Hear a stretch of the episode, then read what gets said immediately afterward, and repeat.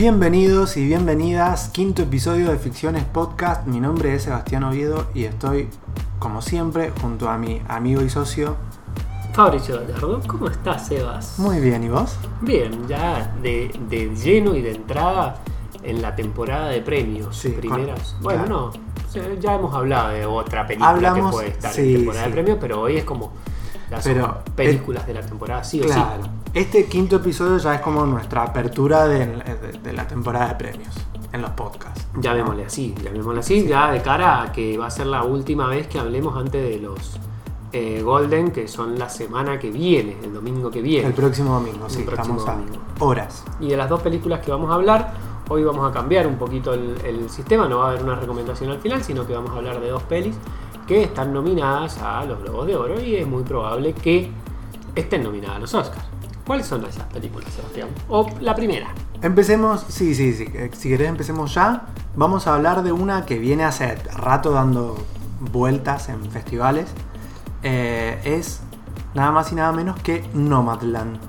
Bien, película de Chloe Zhao, una directora muy joven, menos de 40 años, Sí. que viene, como vos decís, de ganar Venecia, ¿no? Sí, Venecia. Viene a ganar Venecia, sí. Venecia, y que de nuevo pone a Frances McDormand, su protagonista, como la favorita eh, para eh, mejor actriz en, los, en la próxima temporada de premios. Frances McDormand, que ya tiene dos Oscars en su haber. Ya tiene, sí, cinco nominaciones, dos ganados por Fargo y por eh, tres anuncios por un crimen. Que acá en este, en este caso hace un papel muy similar a, me parece, es como que siempre hace el... A ver, yo cuando veía la película decía, eh, ¿puede, haber, ¿puede hacer este papel Meryl Streep? Sí, Meryl Streep puede hacer cualquier papel. Puede hacer un papel por el cual, no sé, Meryl Streep estuvo nominada al Oscar, que está todos los años, o eh, ha ganado el Oscar Frances McDormand, y la verdad que no. Frances lo que hace lo hace muy bien, acá está muy bien, pero coincidamos que es medio, medio monotemática. De este papel al papel por el que ganó el último Oscar en tres anuncios por un crimen, eh, los matices son muy pocos. Bueno, ahí yo voy a. Ya empezamos disintiendo un poquito. Yo le vi. Al contrario, le vi como un poquito más. Pensé que iba a, a volver a ver a la Frances McDormand de tres anuncios por un crimen. Y me parece que se corrió un poquito de esa línea. Es como. eh, también te doy la derecha. Hay pocas variaciones. Pero yo creo que a mí me llegó por otro lado y me llegó más por el lado de esos puntitos en donde se diferencia el personaje. Sí, en realidad es como el es muy parecido al personaje de tres anuncios, sin el sentido del humor del personaje de tres anuncios, sin el humor Sin negro. el sarcasmo, sin Sí. la, sí, sin la ironía, sin... Pero pelito corto, desarregladita, eh, eh, trauma, Sí. eh, eh, manejo del duelo. Hay como ciertos puntos en común. Pero bueno, si me contás primero, yo empecé ya de, de lleno con la No, no, no, estamos, estamos, estamos bien. Es el tercer largometraje de Chloe Zhao. Ya que estamos hablando de tres anuncios por un crimen, acá voy a hacer un paréntesis antes de seguir hablando. Eh, porque me puse a revisar, lo- la única tarea que hice, yo hoy vengo sin guion. Bien.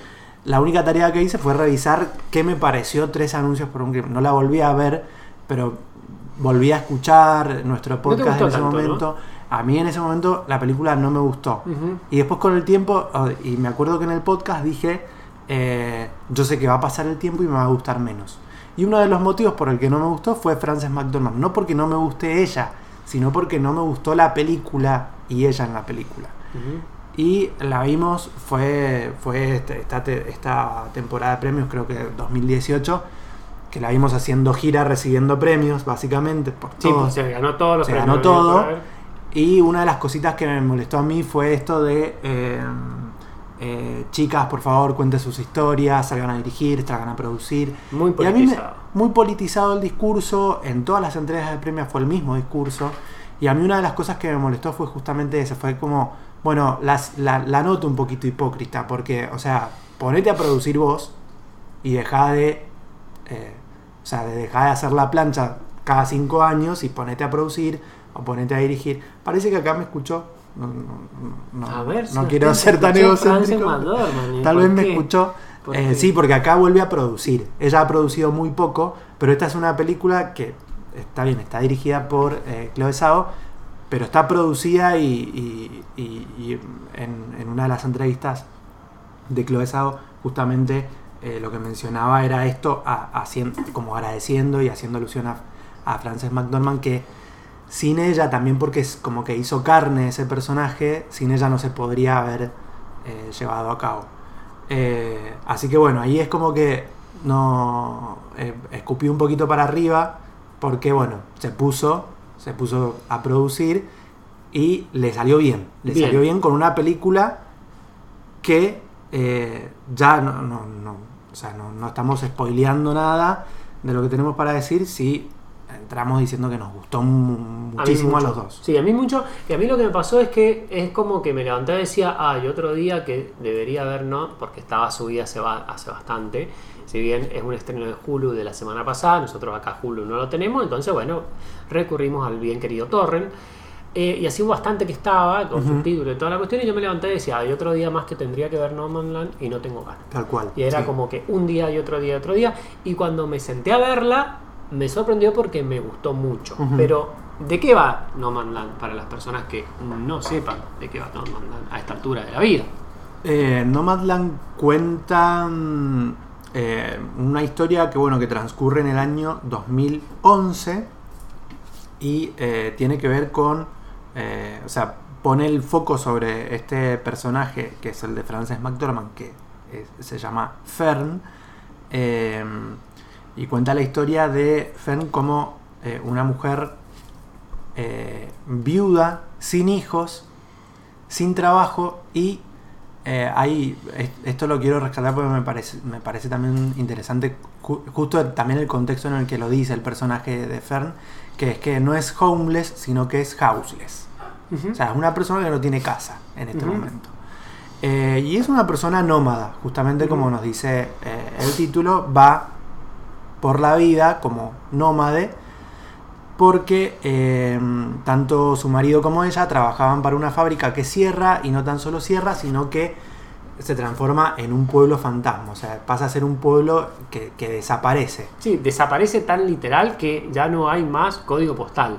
O sea, el Exacto. pueblo no es un pueblo fantasma, eso que tal vez encontrás algo. No, no hay más pueblo, no hay más código postal, no hay más luz, no hay más agua. Claro, no hay servicios, eh, en fin, una serie de cosas que llevan a Fern a subirse a su camioneta su y a casilla, buscar, sí. claro, una, claro, una, casilla rodante. de casilla rodante y a rebuscársela en la vida por ahí.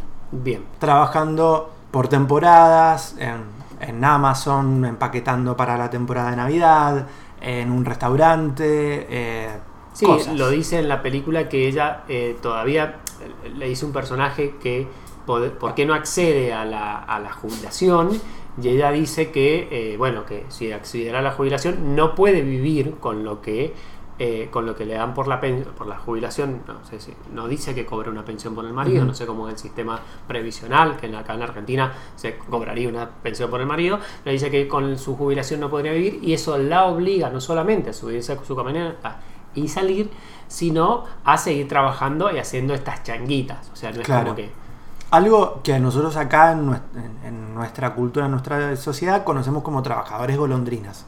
Sí, O sea, estos que también, o, o sea, ella es como que termina inserta en una comunidad. Acá ya, obviamente vamos a hablar con, con spoilers y también a partir de este momento, pero eh, termina inserta en una... no, pero en es una una- película, perdón, eh, te interrumpo por una Sí. cosa. Una película que, a ver, no es que Sí. es un spoiler. O sea, Sí, ¿qué- no. ¿cuál es un spoiler? Te contamos al final. O sea, eso, son esas películas que no importa tanto el final, sino el devenir del personaje. Tal cual, tal cual. Eh, así que bueno, ella termina como en esta comunidad también, no, no tan solo de nómades, que es una comunidad grande en Estados Unidos, que tienen como hasta un...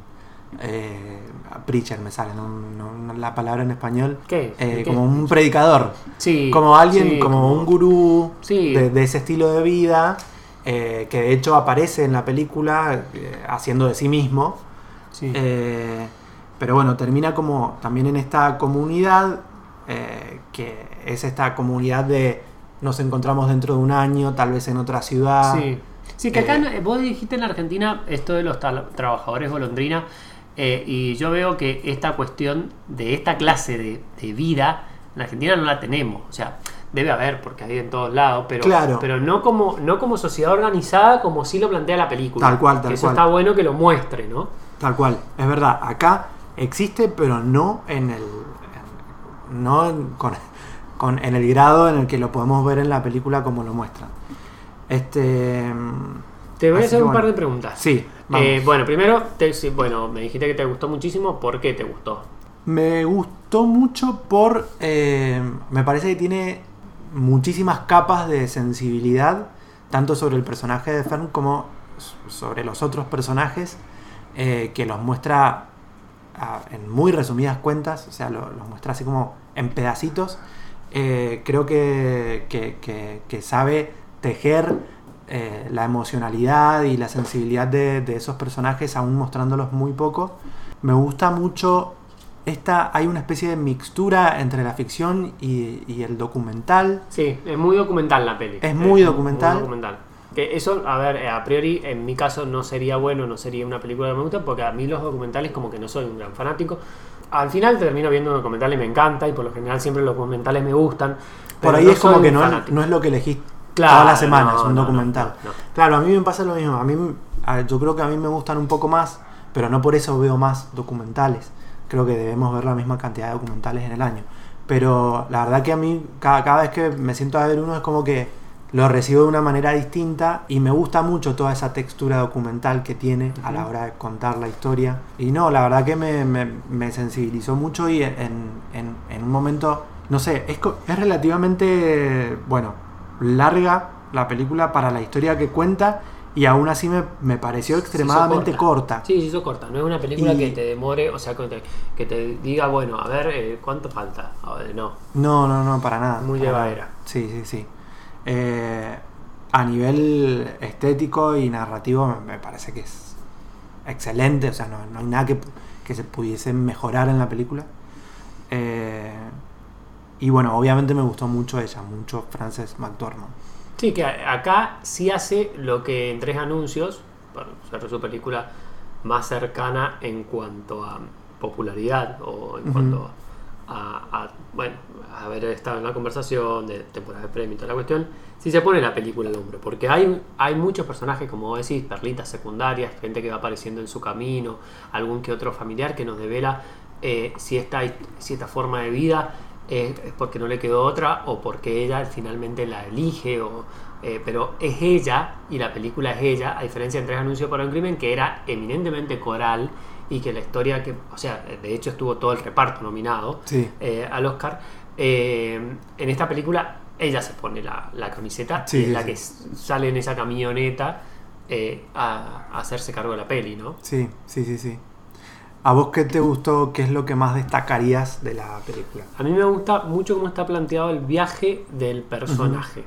O sea, cómo nos va dando información con pequeñas escenas cortas, porque en las escenas en las cuales vos tenés información o, o vas construyendo ese rompecabezas que es la vida de Fran, son eh, detallitos. Sí. Y después la peli se, eh, se, se demora en el devenir, en el transcurrir, en, eh, sin hacerse pesada en ningún momento, pero cómo va construyendo ese rompecabezas de por qué ella está en esa posición y cómo llegó ahí, me parece que está muy bien contado. Y eh, bueno, es una road movie, a mí me gustan los road movies, Sí, muy particular, porque es una, por lo general la road movie es, o sea, partís de un inicio, haces un viaje y llegas a otro.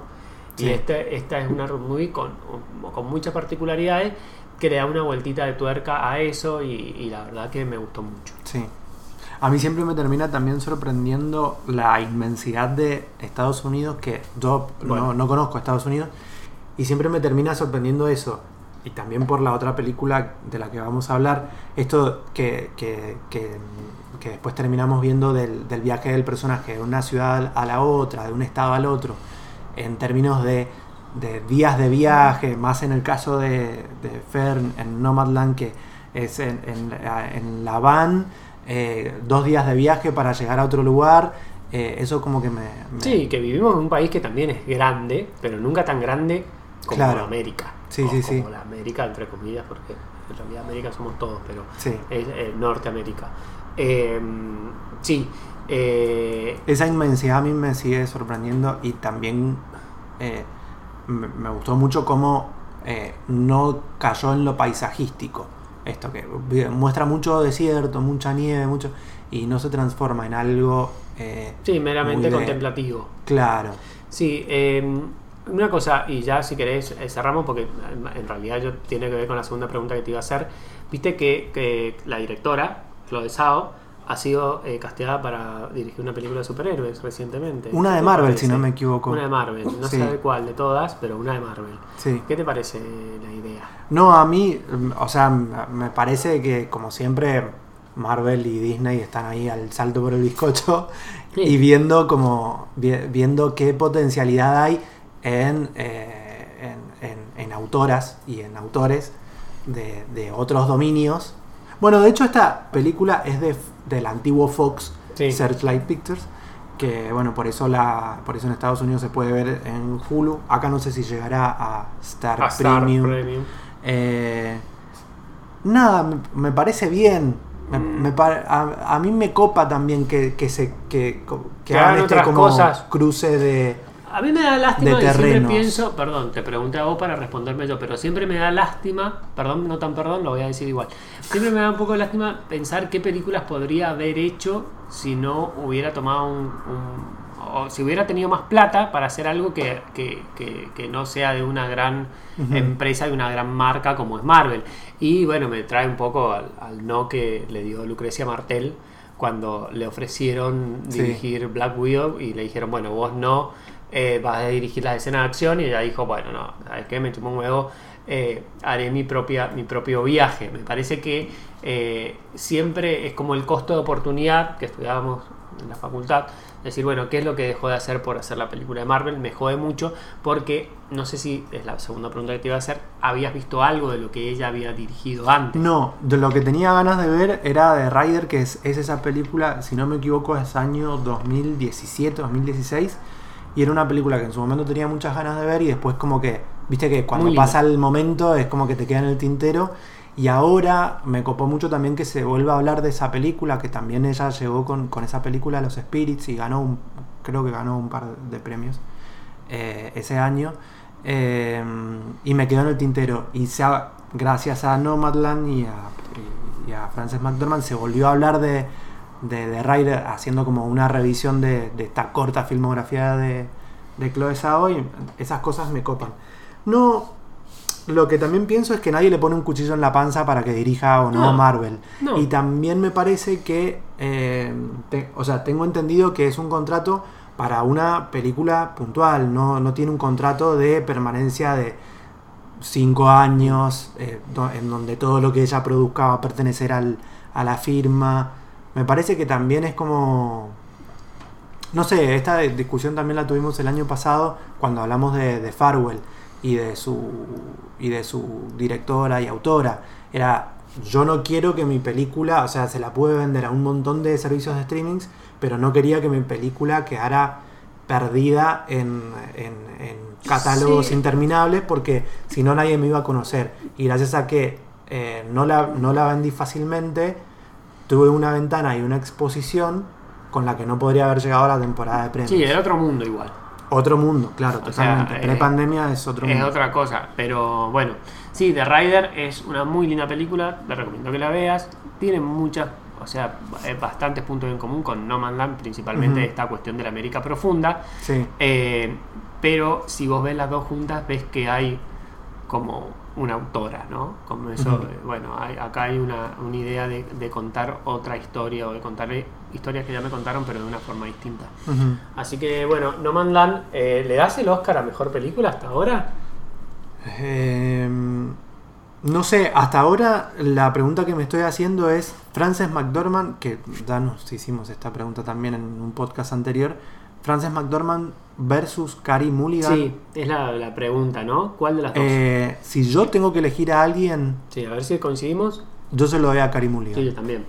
También, porque me parece otra actuación, ¿me entendés? Algo, Algo totalmente distinto, ¿me claro. ¿Entendés? En un registro completamente distinto. No También- sé si más jugado, pero, pero sí, yo creo, que, yo creo que corre más riesgos tanto la película como ella al meterse en ese papel.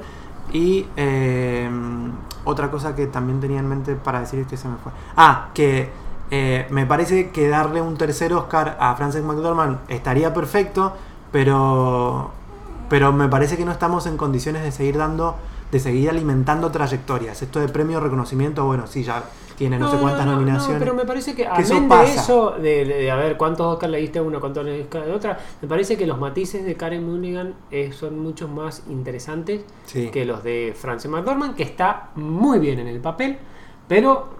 Si lo gana, papel digamos que está ella, merecido. ¿tá? Ahora, si me decís película, sí se lo doy a No Manland y no a Promise Your Woman, porque la película, vayan a, ver, a escuchar el podcast, ya grabamos. eh, Promise tiene algunos.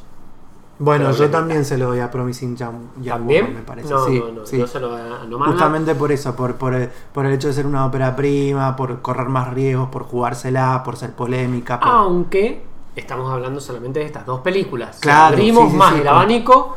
Yo te diría, estas dos. o sea, y no te quiero, no, no quiero poner presión, tal vez una película que tal vez no vayamos a hablar, pero para mí hay, de las que hemos visto en la temporada, no es una película que vamos a hablar ahora, pero hay una que a mí me gusta más.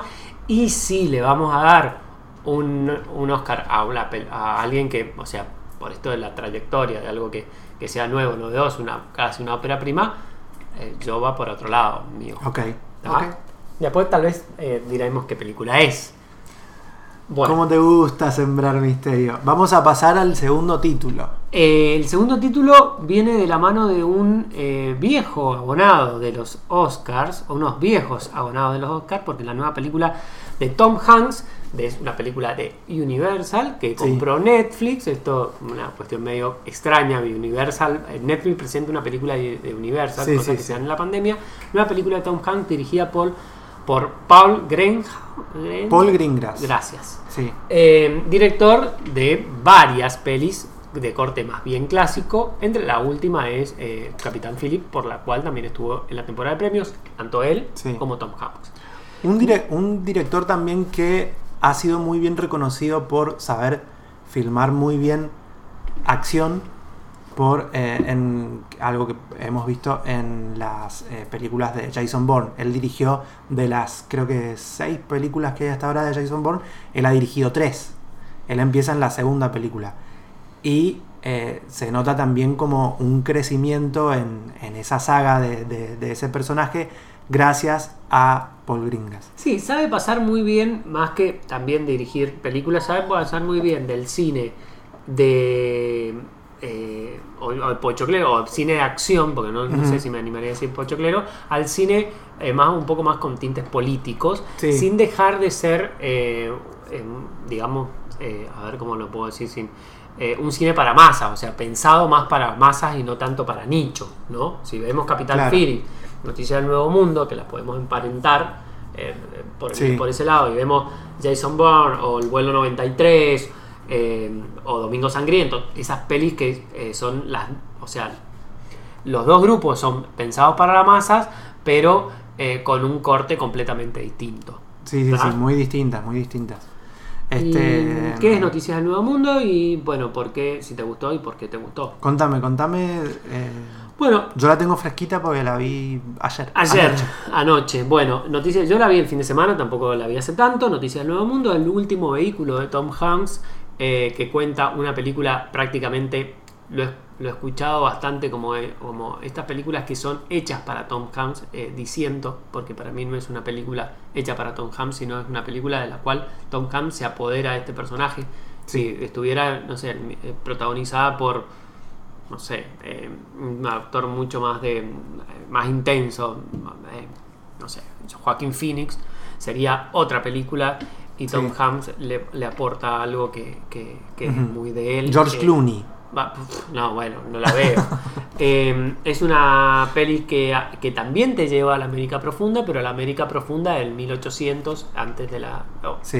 con, con- en la época esta en De que la- estaban aboliendo la esclavitud Sí. y, y- y por, por esos 1870. lados, 1870 eh, con la a ver con la esclavitud ya abolida pero pero con este con estos problemas que, que hasta el día de hoy Sí. eh, suce- suceden pero bueno Eh, y habla del viaje que tiene que hacer el personaje eh, de Tom Hanks eh, en el que encuentra a una joven, a una niña de casi adolescente, estupenda em, en, su, en su caracterización la joven actriz Elena Sengel, que yo no la había visto nunca, No. pero tiene un par de películas independientes, o sea que como Sí. ya tiene un nombre y está bastante en la temporada de premios está nominada como mejor actor, actriz, perdón, de reparto en varios premios de, de Elena, críticas y Elena de- Sengel, alemana. alemana, Sí. alemana. Eh, bueno, que eh, es el viaje de él encontrando a esa niña y llevándola a eh, o devolviéndola a una a su familia luego de que ha vivido durante un tiempo con eh, los indios. Eh, a mí los westerns me gustan mucho y me- a vos no tanto. No. A mí me gusta, me gusta esa cuestión de, lo- de los personajes solitarios, eh, en, la naturaleza conspirando contra o, mostrando la- las miserias y las debilidades de, de- de cada, de, de las personas, sacando lo peor y lo mejor de sí. Me gusta, viene también de- de mi gusto por el cine de Clint Eastwood y toda esa cuestión que vos tampoco compartís. O sea que yo de por sí ya tenía como un granito de arena, una- perdón, una, mon- una monedita, yo ya la apostaba a esta, a esta peli. No me defraudó, me gustó mucho.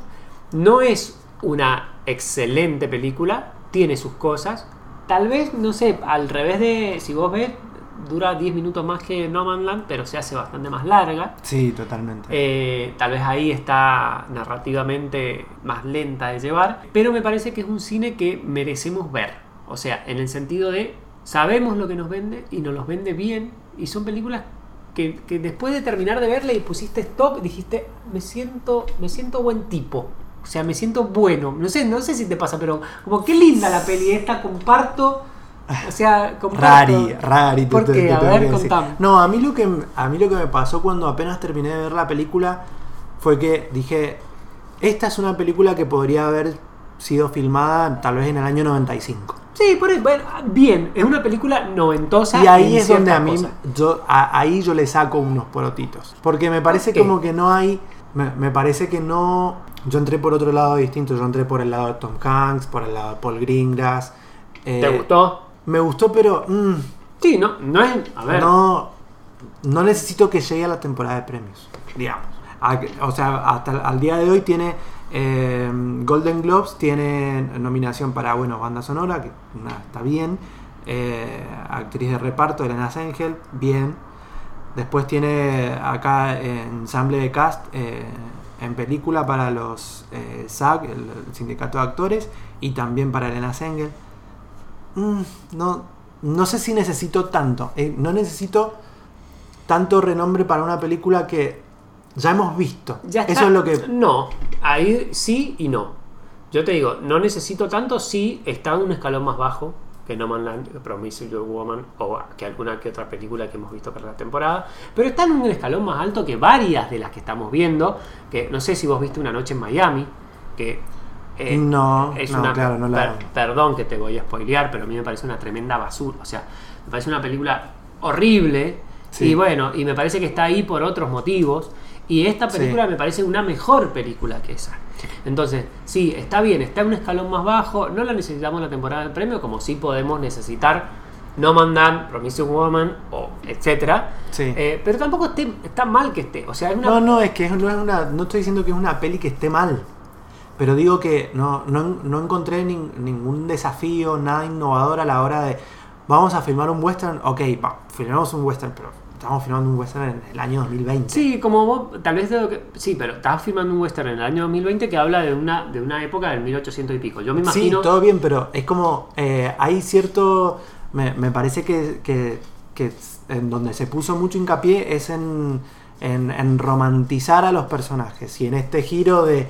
de en- eh, encontré una nena, no sé qué hacer, la tengo que llevar a tal lugar. Y. eh, vamos a hablar con spoiler. Eh, Bueno, la, que- la dejo, pero no la dejo porque la vuelvo a buscar, pero. mm, como que me sobraron 20 minutos de película y me sobre me subrayaron un montón de cosas que no necesitaba que me ¿Qué subrayaran. te subrayaron, por ejemplo? No, este, este, este, este, este vínculo creado entre ellos, eh, esta escena de, de tiroteo que se me hizo sumamente larga. A a mí me llama la atención cuando hablamos que decías de, bueno, un tipo que está acostumbrado a dirigir acción, Se ve una de la acción de tiroteo principal. Es una de las cosas que a mí no me gustó tanto de la película. Y me pareció hasta cierto momento como mal, un poquito mal filmado. O no, Sí. perdón. Eh, sí, comparto. Ahí me parece que estuvo. Y ojo, que te dije, vengo de decirte que entré por el director y entré por el. en- entré por Tom Hanks. Aún así me parece que está. eh, se empasta en esa escena. Y es una escena que dura más o menos 15 minutos. ¿Entendés? Sí. Una secuencia. Ahí se empasta. ¿Entendés? Igual que después también en, en- hay, hay un momento que es el de. Ya vamos a, vamos a dar todo el spoiler, pero en la parte de la tormenta de arena. Está muy bien No. filmada esa parte. Muy, a mí A me mí- parece que está muy mal filmado. A mí me gustó. A mí me parece uno de los puntos más bajos de la película, Mira, imagínate. No, es como que no me creí la. No, de verdad me. es- esa tormenta de arena escala eh, películas de la momia. Y que el tipo paradito, gritando, como que est- estuvo 10 minutos gritando. Eh, larga sí, un poco larga sí, pero me pareció como. la arena parada como impoluta, como que no, no le Me- pasó nada no, por no, encima. pero me pareció como recurso para lo que quieren contar en esa escena de, es eh, el- el- la cuestión está el personaje de él diciendo qué pasó con la, eh, la preocupación por la niña y la niña siendo más Mm, eh, bueno, inte- sí, no le- inteligente o, más vi- o más viva. No que- lo había visto desde ese punto de Me vista. parece que, que como recurso sí funciona. Como recurso. Ahora, Técnicamente- ¿es, es larga? Sí, es larga. Igual que la escena del tiroteo. ¿Es larga? Es larga. O sea, ahí está. Me parece que tal vez lo que la, la película necesita es una tijera y no una pluma. En la pluma está bien, pero me parece que Puede ser, sí, sí, recortar. sí. Ahora que lo decís ¿Ah? tiene sentido. A mí, de todas maneras, me, me quedo con esta con esta impresión de, de, bueno, no, como que no, no me encantó. ¿entendés? No, no, me que es lo que yo me espero. Yo siempre que, que- que- que voy a ver a, a Paul Gringas o a Tom Hanks, yo espero que la película me encante. Pero por ejemplo, Capitán Tom Phillips, ah, porque acá estamos hablando de Capit- me, me olvidé el nombre de- porque también es Capitán. Capitán Kidd. Eh, Capitán Phillips, que es la otra colaboración que tienen juntos. Sí, me parece, me parece no mejor. estuvo nominado al Oscar. Sí, me parece mejor. Tom Hanks. Sí, sí, sí, sí, sí. Y acá no Cuando tiene, nominado. cuando tiene una escena que dura tres minutos, que es para el Oscar. Con tres minutos de, de laburo, el tipo ya se tendría que No, haber ganado pero el es que el problema de Y Tom no se lo Hanks, ganó. el problema de Tom nominado. Hanks, que a diferencia de Meryl Streep, es que va por actor principal con actores que hacen papeles más jugados. Esta temporada tenemos Anthony Hawking, Riz Ahmed, eh, tenemos al, ¿cómo se llama? Al favorito. Eh, bueno, no me voy a acordar el nombre ahora. Eh, tenemos actores como que son, como que hacen personajes más jugados y Tom Hanks lo hace bien, pero hace- es un papel que está medio como a, su medida. Sí, obvio, está a su medida. Lo mismo que venimos también diciendo de Frances McDormand. Son papeles que están hechos muy a medida Sí, de pero ellos. por ejemplo, Mary Streep es, en ese sentido es como más inteligente, en el- que va como actriz de reparto. Yo me imagino a Meryl diciendo, bueno, sí, me encanta estar en este proyecto, pero yo te filmo dos semanas. ¿Seis semanas? No, no, no, no. Yo dos semanas, va, al Oscar. Este otro dice, no, yo me pongo la película al hombro, que esto el otro, la saca, pero, pero necesita, ne- o sea, a ver, Sí. no, sé si se, no sé si se entiende el punto. Sí. ¿Está? Sí, bueno, Eh, igual también es otra otra película totalmente distinta a la que podría haber hecho. a al western que podría haber hecho Meryl Streep, por ejemplo, me parece. Sí, pero está bien, pero a ver, eh, es prácticamente el protagonista. Sí, y, sí, sí, y- sí. y no, yo no creo que vaya a estar nominado al Oscar y está bien que no esté nominado al Oscar.